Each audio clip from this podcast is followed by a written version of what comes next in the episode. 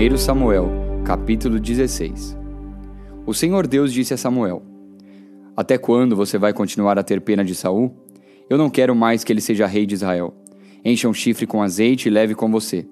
Depois vá a Belém até a casa de um homem chamado Jessé, pois eu escolhi um dos filhos dele para ser rei. Como posso fazer isso? respondeu Samuel.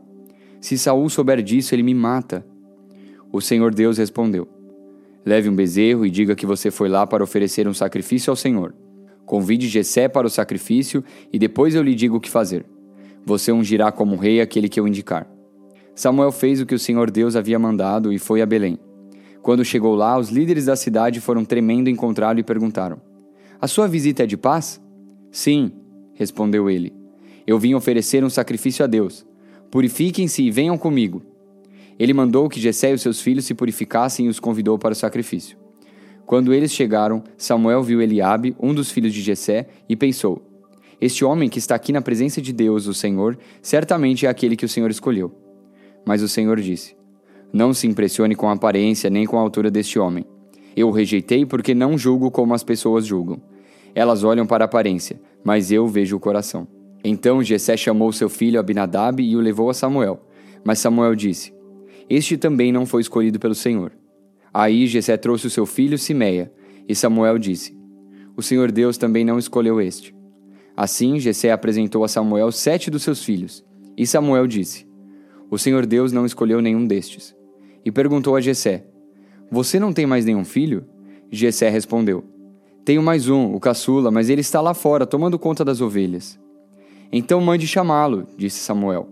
Nós não vamos oferecer o sacrifício enquanto ele não vier. Aí Jessé mandou buscá-lo. Era um belo rapaz, saudável e de olhos brilhantes. E o Senhor disse a Samuel: É este mesmo, unja-o.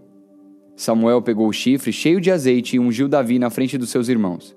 E o Espírito do Senhor dominou Davi, e daquele dia em diante ficou com ele. E Samuel voltou para Ramá. O Espírito do Senhor saiu de Saul, e um espírito mau, mandado por Deus, mandou atormentá-lo. Então os empregados de Saul lhe disseram: Sabemos que um espírito mal mandado por Deus está atormentando o Senhor. Mande e nós iremos procurar um homem que saiba tocar lira. Assim, quando o espírito mal vier sobre o Senhor, o homem tocará a lira e o Senhor ficará bom de novo. E Saul ordenou: Procurem um homem que toque bem lira e o tragam aqui. Um dos empregados respondeu: Jessé, da cidade de Belém, tem um filho que é bom músico. Ele também é valente, bom soldado, fala bem, tem boa aparência e o Senhor Deus está com ele. Aí Saul enviou mensageiros com este recado para Jessé: Mande-me o seu filho Davi, aquele que toma conta das ovelhas. Então Jessé mandou Davi a Saul, e Davi levou de presente um odre cheio de vinho, um cabrito e um jumento carregado de pão. Davi foi e ficou trabalhando para Saul. Este gostou muito de Davi e o escolheu para carregar as suas armas. E mandou a seguinte mensagem a Jessé: eu gostei de Davi. Deixe que ele fique aqui a meu serviço. Daí em diante, toda vez que o espírito mal mandado por Deus vinha sobre Saul, Davi pegava sua lira e tocava. O espírito mal saía de Saul, e ele se sentia melhor e ficava bom novamente.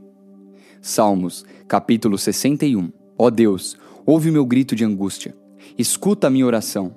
No meu desespero, longe do meu lar, eu te chamo pedindo ajuda. Põe-me em segurança numa rocha bem alta, pois tu és o meu protetor, o meu forte defensor contra os meus inimigos. Eu te peço que me deixes viver no teu templo toda a minha vida para ficar protegido debaixo das tuas asas. Ó Deus, tu ouviste as minhas promessas e me deste as bênçãos que pertencem aos que te temem. Dá uma vida longa ao rei, que ele viva muitos e muitos anos. Que ele governe para sempre com a tua bênção, ó Deus. Protege-o com o teu amor e com a tua fidelidade Assim eu sempre te cantarei louvores e todos os dias te darei o que tiver prometido. Romanos capítulo 7 Meus irmãos, vocês todos podem compreender muito bem o que vou dizer. Vocês conhecem as leis e sabem que elas só têm poder sobre uma pessoa enquanto essa pessoa está viva. Por exemplo, a mulher casada está ligada pela lei ao marido enquanto ele estiver vivo, mas, se ele morrer, ela estará livre da lei que a liga ao marido.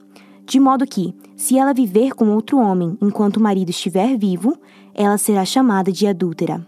Mas, se o marido morrer, ela estará legalmente livre e não cometerá adultério se casar com outro homem.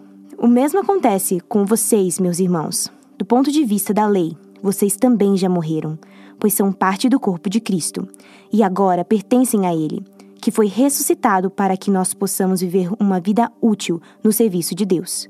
Pois, quando vivíamos de acordo com a nossa natureza humana, os maus desejos despertados pela lei agiam em todo o nosso ser e nos levavam para a morte.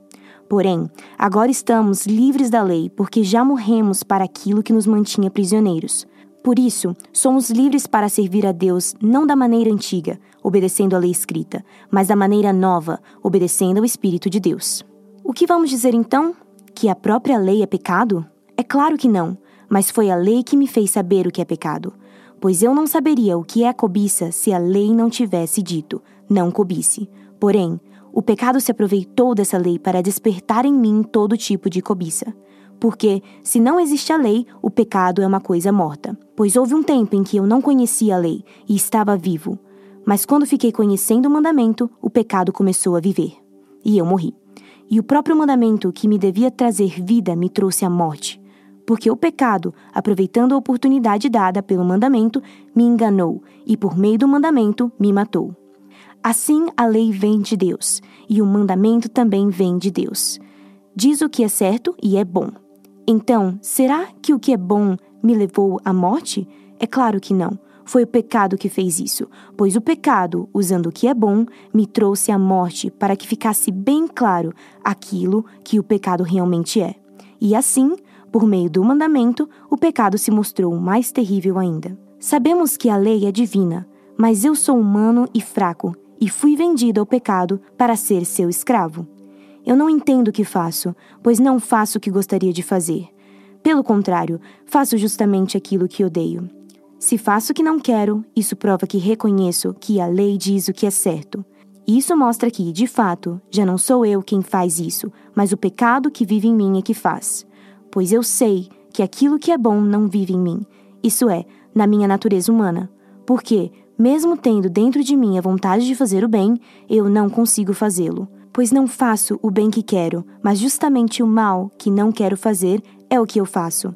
Mas, se faço o que não quero, já não sou eu quem faz isso, mas o pecado que vive em mim é que faz. Assim, eu sei que o que acontece comigo é isso quando quero fazer o que é bom, só consigo fazer o que é mal.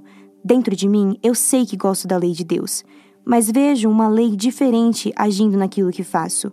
Uma lei que luta contra aquela que a minha mente aprova. Ela me torna prisioneiro da lei do pecado que age no meu corpo. Como sou infeliz! Quem me livrará deste corpo que me leva para a morte? Que Deus seja louvado, pois Ele fará isso por meio do nosso Senhor Jesus Cristo. Portanto, esta é a minha situação. No meu pensamento eu sirvo a lei de Deus, mas na prática sirvo a lei do pecado.